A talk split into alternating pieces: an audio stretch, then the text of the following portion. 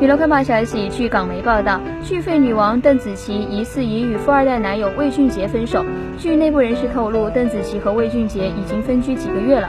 最初，魏俊杰一直陪伴邓紫棋在内地发展，没想到的是，二零二一年十一月，他一个人悄悄回到了香港。此外，港媒还发现，一向喜欢用写歌来表达感情的邓紫棋，最近创作了一首新歌《两个自己》。无论是粤语版还是国语版，似乎都在影射魏俊杰是个两面派，让他苦不堪言。对此，港媒特意打电话询问魏俊杰，对方并没有否认与邓紫棋分手的传闻，只是说无可奉告。当港媒再次追问时，他尴尬后挂了电话。